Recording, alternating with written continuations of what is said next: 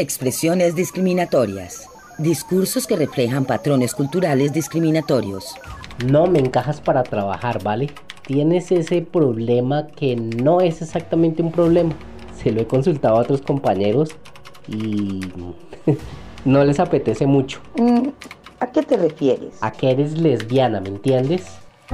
Sí, esto es una expresión discriminatoria.